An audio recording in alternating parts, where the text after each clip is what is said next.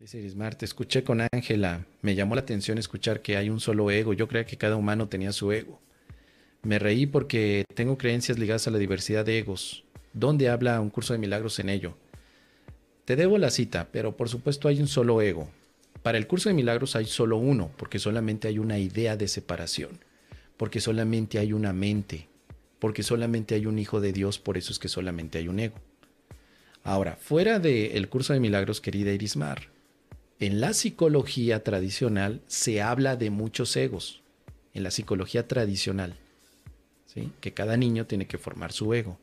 Por eso es que probablemente tú sepas que hay muchos egos de diferentes colores, ideas, traumas, conflictos, porque es la visión generalizada que tenemos desde la visión psicológica. Un curso de milagros no es psicología tampoco, ni es física cuántica ni psicología, aunque tome ciertos elementos se utilizan diferente. Para el curso de milagros te dice, lo, la paciencia que le tienes a tu hermano es la misma que te tienes a ti. ¿Qué crees que quiera decir eso? ¿Que hay dos personas diferentes? ¿O que hay una sola mente que está categorizando a dos? ¿Eh? Segunda referencia, querida Irismar. Todas las mentes están conectadas todas las mentes están unidas. Seguramente está en la lección 15 o 16. ¿Qué crees que significa que todas las mentes están unidas? unidas y tú ves un ego. ¿No será el mismo que tú tienes? La suposición de que hay muchos egos implicaría mentes separadas. Pero el curso plantea una postura desde los primeros ejercicios. Las mentes no están separadas, todas las mentes están unidas. Por lo tanto, lo que ves en el otro está también en tu mente. O al menos podemos deducir eso, ¿no?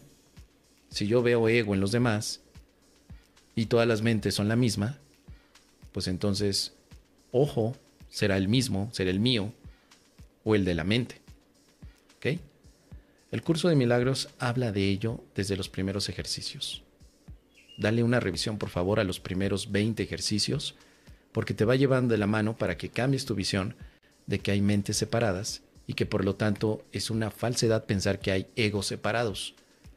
Si el ego es un aspecto de la mente y la mente está conectada, todos los egos se están conectando y todos los egos serían el mismo ego, solamente que la mente trata de verlos diferenciados para dar la cualidad de separación.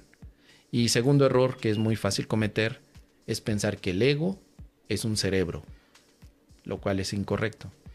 Para el curso de milagros el ego es una idea proyectada por todos lados. Pero es la misma, es la base. Por eso cuando yo hablo de la psicoterapia del curso de milagros es irnos al único aspecto que tienes que sanar, la separación. No tienes que sanar tu clan ni tus ancestros, no tienes que sanar desde una parte energética, no tienes que sanar con los ángeles, no, simplemente sanar una sola cosa, la separación creer que tu mente y la de los demás son distintas. Eso es lo que produce todo el conflicto de nuestra existencia y percepción. Solo necesitamos sanar la idea de la separación, que es la alocada idea de la que nos olvidamos reír. Y con el Espíritu Santo lo vamos a lograr.